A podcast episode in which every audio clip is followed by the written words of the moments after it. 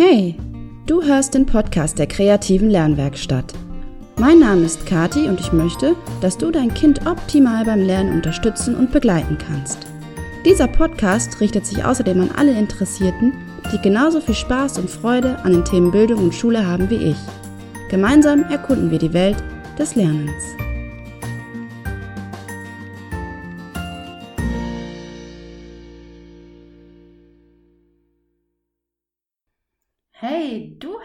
Folge 5 des Podcasts Werde zum Lerncoach für dein Kind. Und ich entschuldige mich jetzt schon mal für alle Öms und Hänger und Verhaspler, die kommen werden, denn normalerweise skripte ich meine Podcast-Folgen sehr genau. Heute aber habe ich mir nur Stichpunkte gemacht, denn dieses Thema, über das ich heute sprechen möchte, reibt mich manchmal einfach so auf, dass ich mir vor Emotionen wahrscheinlich ohnehin nicht, dass ich mich nicht ans Skript halten könnte. Ja, los geht's. Ähm, heute soll es ums Thema Inklusion gehen. Ähm, ich finde, wir alle tragen Verantwortung für das Gelingen von Bildung und daher meine ich, dass auch das Thema Inklusion gut in diesen Podcast passt. Denn dieser dient ja auch irgendwie dazu, Neues kennenzulernen oder andere Ansichten zu erörtern und Themen zu diskutieren. Ja, Anlass ähm, zu diesen, hört ihr diese Elms? Furchtbar. Anlass zu diesem Post zum Bildungs, äh, war ein Post ähm, zum Bildungssystem vor ein paar Wochen, den ich bei Insta Instagram gemacht habe. Und da habe ich gefragt, ähm, was wir denn so verändern könnten im Bildungssystem. Denn wir meckern ja irgendwie alle immer sehr darüber, über Schule und so. Aber so konstruktive Vorschläge kommen dann selten. Die Resonanz auf den Post war eigentlich ganz gut, fand ich. Mm, und die allgemeinen Punkte, die so verändert werden können, sind gewesen, ähm, dass auf jeden Fall mehr Personal eingestellt wird und dass ähm, in den Klassen multiprofessionelle Teams gebildet werden. Also Teams aus Lehrern, also aus, Fachlehrern, Ergotherapeuten, Logopäden, ähm, Schulpsychologen oder Physiotherapeuten, was halt alles so sinnvoll erscheint. Und natürlich kleinere Klassen dann, also dass der Betreuungsschlüssel irgendwie verändert wird. Ich stimme diesen Punkten auch absolut zu, bin aber der Meinung, dass wir auch nicht drum herum kommen, den ähm, Beruf eines Lehrers irgendwie mal neu zu definieren oder neu auszuloten, denn Lehrer so an sich, also der Berufsstand wird in, uns, in unserer Gesellschaft ja irgendwie schon ziemlich niedergemacht. Die müssen echt viel einstecken. Und ich finde einfach, dass eine gesellschaftliche Anerkennung ähm, einer Professur, die sich doch so sehr um unsere Kinder kümmert, dringend notwendig ist. Das ist irgendwie ganz schön schräg, dass wir ständig auf die eindreschen, verbal natürlich, ähm, Wobei sie doch eigentlich echt Wertschätzung verdient hätten. Jedenfalls die Lehrer, die gute und engagierte Arbeit leisten. Und, und ich bin davon überzeugt, dass es unterm Strich immer noch die Mehrheit aller Lehrer ist, die wirklich einen sehr guten Job machen, der anstrengend ist und der wirklich Anerkennung verdient hat. Der ähm, Grund für diese gesellschaftliche Kritik in der Öffentlichkeit ist irgendwie allerdings auch nicht von der Hand zu weisen. Ähm, ich glaube, es gibt einfach zu viele Lehrer, die ihren Beruf absolut verfehlt haben und dann diesen ganzen Berufsstand einfach mit in den Abgrund reißen, ähm, weil sie, weil sie faul sind, weil sie zu viele Ferien haben, weil sie äh, zu viel Geld für ihre Arbeit kriegen, weil sie ständig krank sind, weil sie das System ausnutzen, warum auch immer. Ähm, das ist halt so der zweite Punkt, der sich meiner Meinung nach einfach verändern muss. Ähm, und das ist die Verbeamtung. Die Verbeamtung sehe ich mit so als Grund, dass ähm, einfach falsche oder ungeeignete Kandidaten angezogen werden, denn es ist ein sehr sicherer Arbeitsplatz, ein wirklich gutes Gehalt, wie ich finde, und eine auch noch obendrauf gezahlte Pension dann am Ende. Und das unterm Strich könnte ich mir vorstellen, trägt halt dazu bei, dass nicht die, die besten, die bestgeeignetsten Kandidaten in diesen Beruf gelangen, sondern eben andere. Genau. Du wirst halt gut bezahlt und dann, weil du im System bist und nicht, weil du gute Arbeit leistest. Es ist das System, was irgendwie nicht stimmt, wie immer. Hm? Genau. Und nochmal, ich möchte hier eine Lanze brechen für alle unsere engagierten, großartigen und wirklich an Fortschritt interessierten Lehrer, unsere Pädagogen, die sich wirklich jeden Tag so viel Mühe geben, sich so anstrengen. Sie sind absolut Gold wert und so wichtig für unsere Gesellschaft.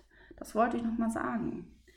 Nun, ein weiterer Punkt, der so aus, diesen, aus, der, aus den Kommentaren ähm, zum Post herauszulesen war, war so der allgemeine Tenor, dass Inklusion ähm, und unser, unser Schulsystem einfach nicht zu vereinbaren sind. Und das sehe ich absolut auch ganz genauso, denn was da derzeit an unseren Schulen abgeht, ist ja absolut keine Inklusion, das ist ja einfach ein Witz.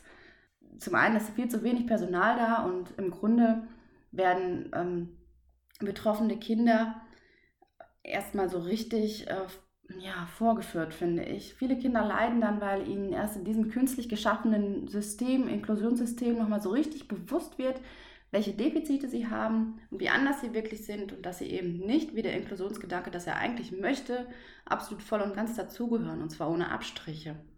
Ich möchte auch wirklich nicht, dass Kinder leiden müssen und da, daher kann ich jede Mutter und jeden Vater verstehen, die oder der sich dafür entscheiden, sein Kind auf eine Förderschule zu schicken und sich gegen diese derzeit gelebte Praxis von Inklusion entscheidet und sich in diesem Fall vielleicht einfach für das kleinere Übel entscheidet.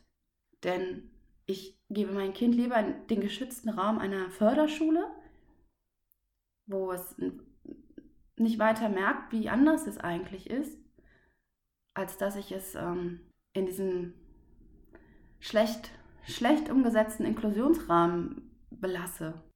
Aber und das ist jetzt der Punkt, den ich, ähm, der mir so sehr am Herzen liegt, wir brauchen ja trotzdem eine funktionierende Inklusion.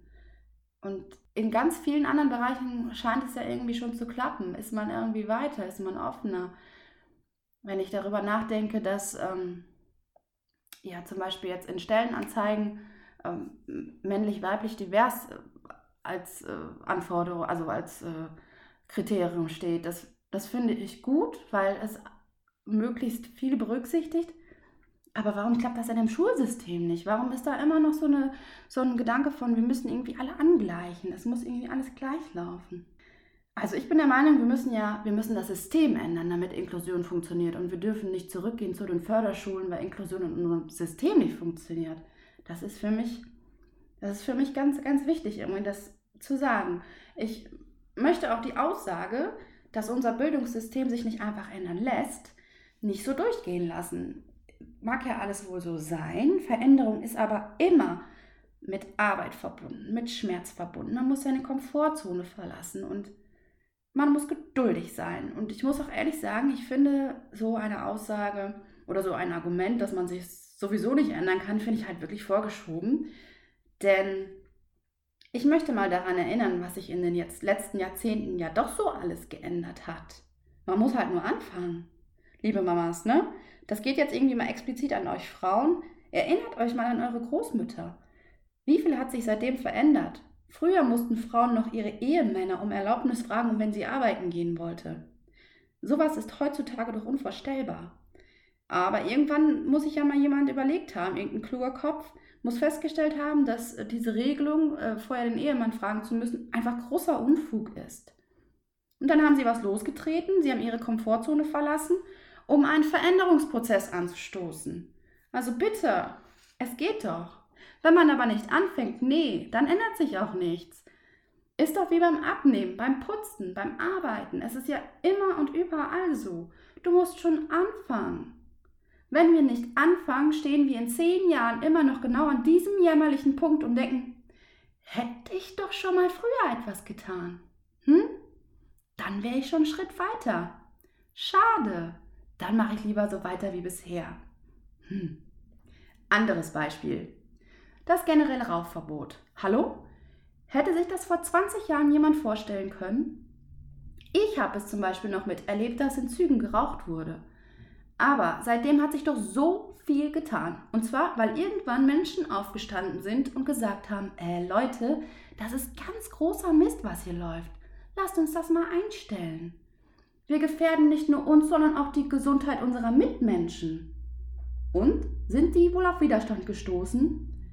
Aber natürlich sind sie das und ich wette auf wahnsinnig großen Widerstand, wenn man mal bedenkt, wie gesellschaftlich anerkannt das Rauchen war. Haben diese Menschen aufgegeben? Nein, das, haben, das sehen wir doch heute.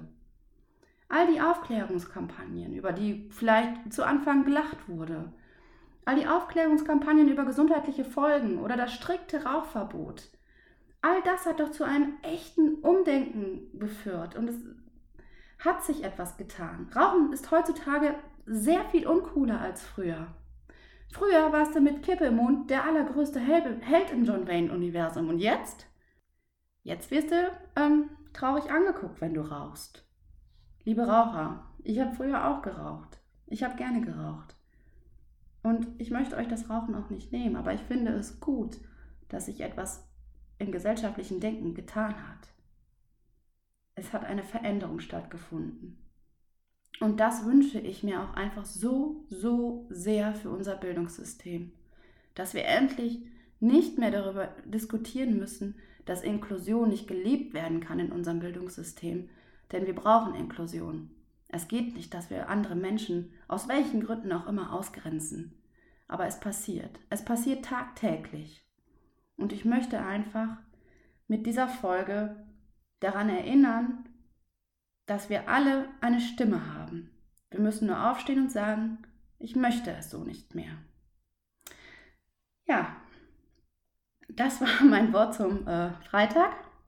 Und ich wünsche mir wirklich, dass ich mit dir mit dieser Folge einen neuen, ja, neuen Blickwinkel oder neue Anreize bieten konnte. Und wenn dir dieser Podcast gefallen hat, dann würde ich mich so, so sehr über eine Bewertung bei Spotify oder iTunes freuen. Oder du abonnierst einfach meinen Podcast. Ja, ich würde mich so freuen. Wenn du Fragen, Anregungen und Wünsche hast, kannst du dich ja wie immer bei mir melden. Ich freue mich sehr über deine Rückmeldung. Gerne kannst du aber auch an meiner telefonischen Sprechstunde teilnehmen.